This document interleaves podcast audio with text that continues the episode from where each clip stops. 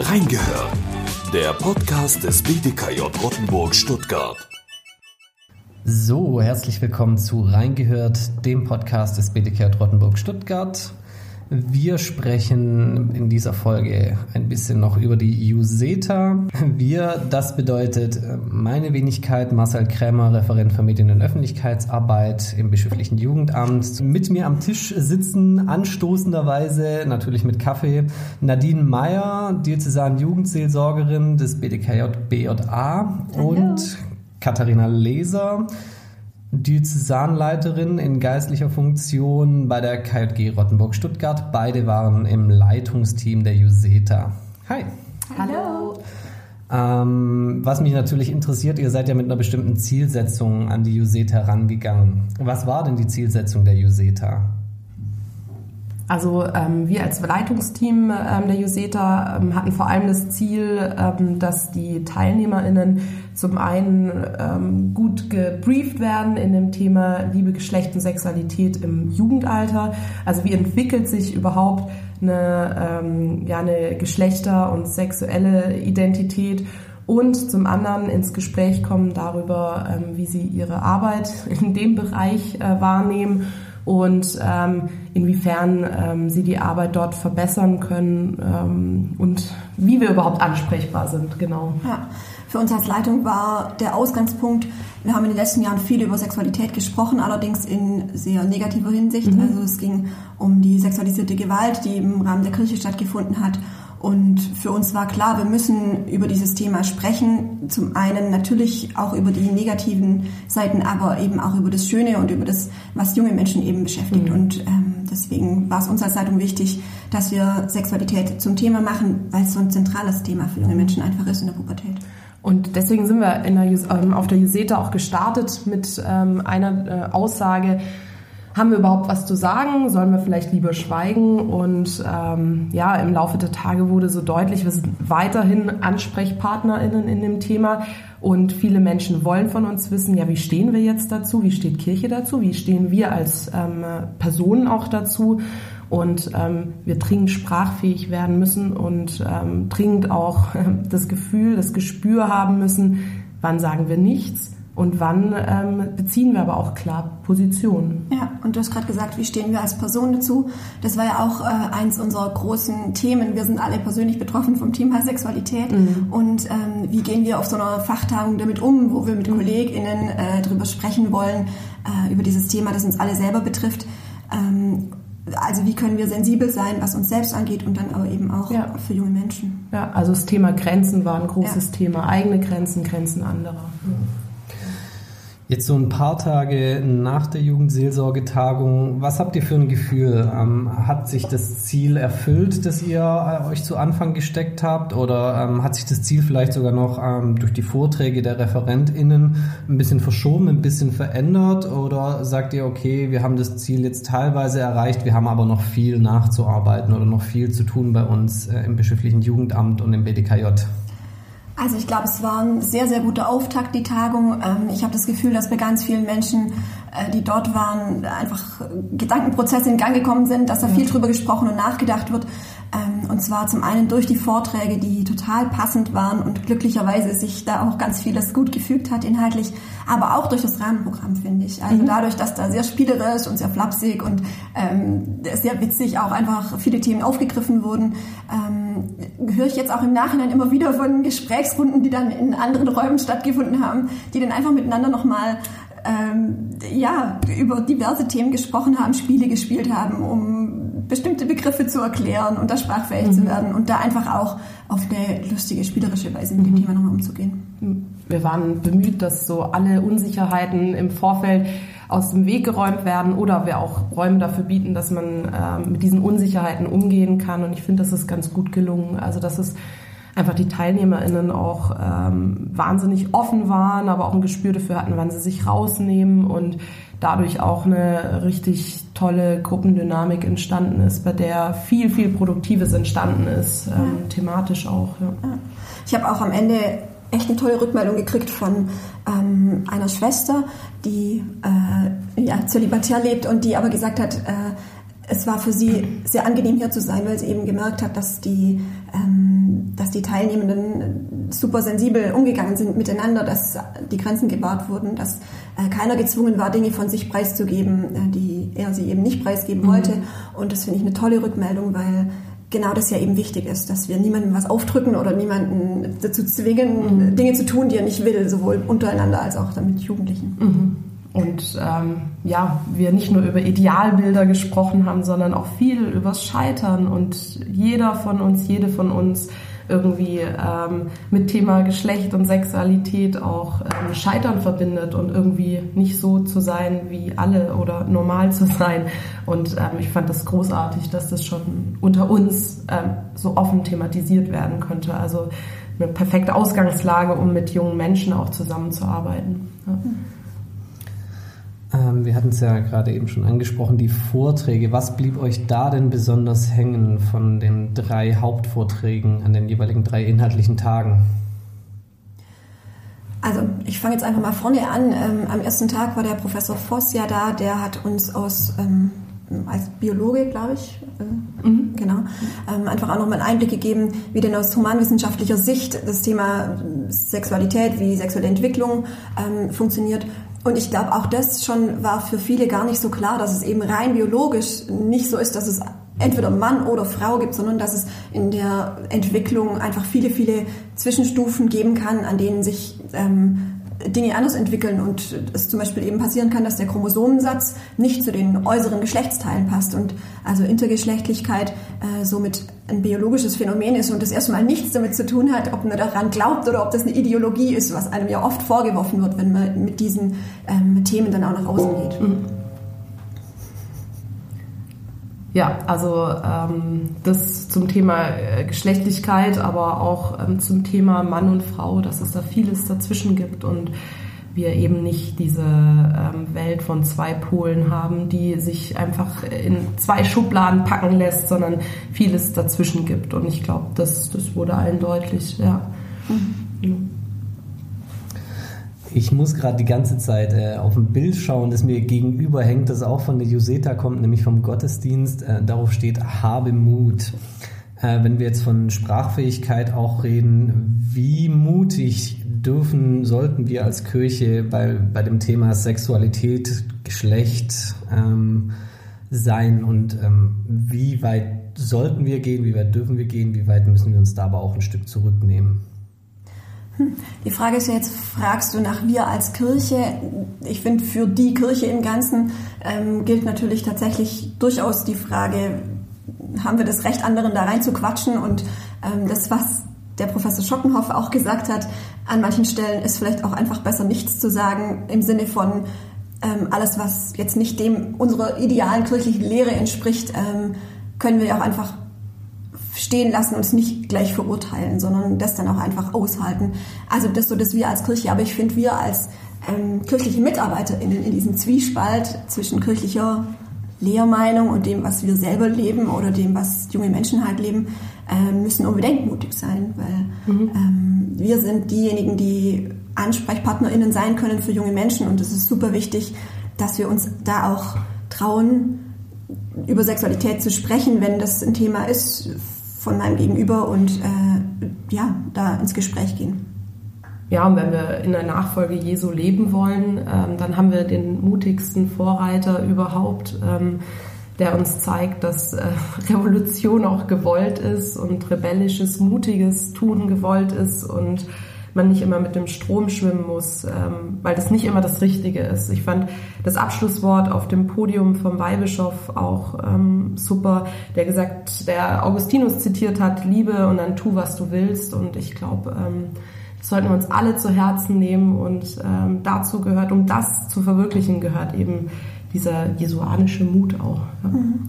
Und das Mutigsein Gottesdienst bezog sich ja schon auch auf diese Unsicherheit, die wahrscheinlich die meisten von uns ähm, betrifft, wenn wir uns auf Neuland begeben. Also sowohl in Beziehungen, ähm, da fängt was Neues an und ich weiß nicht, wie es wird, aber auch kirchlich. Ähm, ich muss da Stellung beziehen und weiß gar nicht genau, wie ist es denn eigentlich.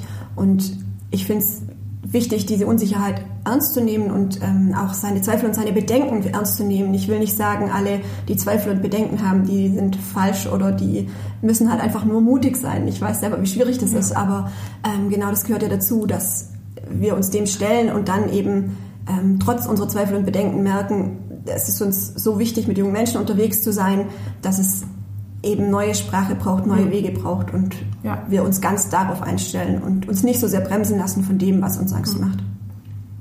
Den Mut für neue Wege sieht man ja gerade auch in der Kirche. In der letzten Zeit sehr deutlich mit Bewegungen wie Maria 2.0 dem Konzil von unten und jetzt auch ähm, dem synodalen Weg, den die deutschen katholischen Kirchen gehen wollen. Wie viel Potenzial seht ihr da gerade, was das Thema Geschlecht, Sexualität betrifft, ähm, wo Menschen immer noch ausgegrenzt werden von Amtskirche? Ähm, was steckt da für ein Potenzial dahinter, diese Menschen endlich mal mitzunehmen? In mir kämpft der Träumer und der äh, Kritiker, aber äh, in, richtig. ähm, also ich sehe auf der einen Seite ein, ein, riesiges Potenzial, weil ich glaube, es ist die einzige Chance, ähm, diese, diese Chance jetzt zu nutzen und mit allem, was wir haben, mit aller Energie, mit aller Hoffnung, da jetzt reinzugehen und zu sagen, wir müssen jetzt was ändern. Und ich glaube, wenn wir das jetzt nicht tun, dann ist der Zug auch irgendwann abgefahren. Und deswegen glaube ich, ist es eine riesige Chance, ähm, jetzt umzudenken und zu merken, die Kirche muss sich verändern und muss ja. irgendwie sich auf Menschen heute einzustellen. Und ich sehe gleichzeitig natürlich auch die Gefahr, dass wenn das nicht passiert ähm, und die Menschen total frustriert am Ende sind, ähm, dass da auch viel kaputt gemacht wird. Aber es hilft nichts. Also ich sehe die, die Gefahren, aber es hilft uns nichts. Wir müssen ähm, alles, was wir haben, da reinwerfen und versuchen, da mitzumachen und zu gestalten, weil eine andere Möglichkeit haben wir gar nicht, finde ich. Mal eine provokante Frage, wenn sich nichts bis wenig ändert. Mal ein Statement, hat Kirche da noch Platz in der Lebenswelt von Kindern und Jugendlichen?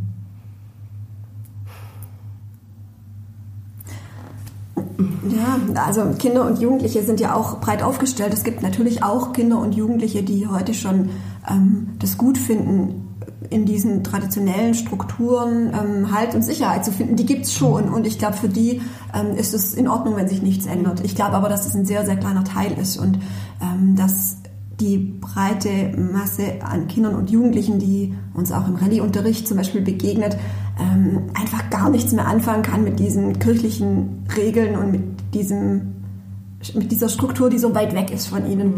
Man kann jetzt natürlich sagen, ja gut, bisher laufen sie da auch sauber unten durch unter den Anforderungen, die Kirche stellt, weil sie einfach viel zu hoch gehängt sind.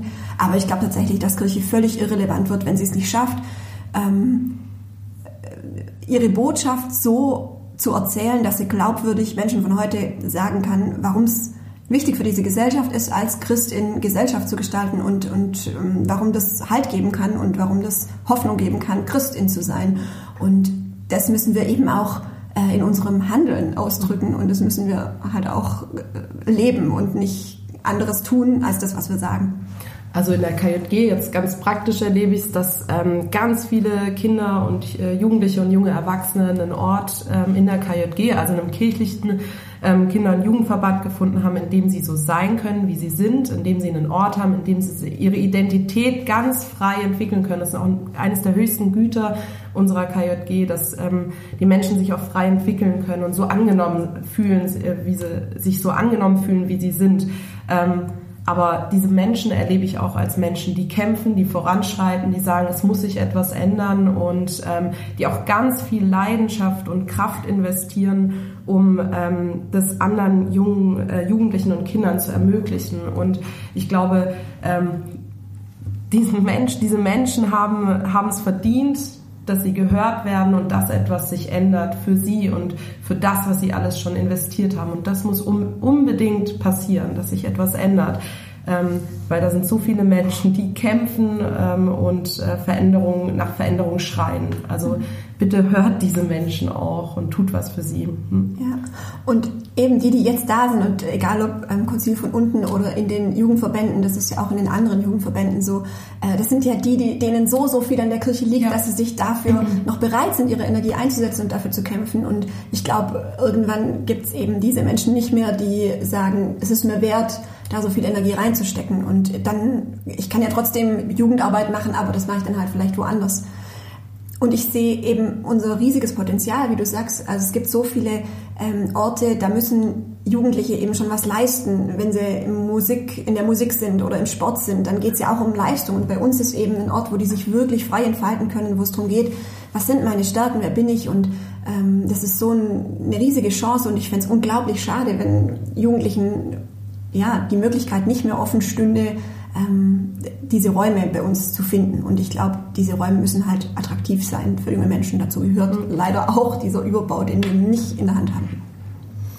Aber ähm, ich hatte auch das Gefühl, dass die Useta jetzt viele Räume nochmal größer gemacht hat, vielleicht auch ein paar Nischen nochmal geöffnet hat.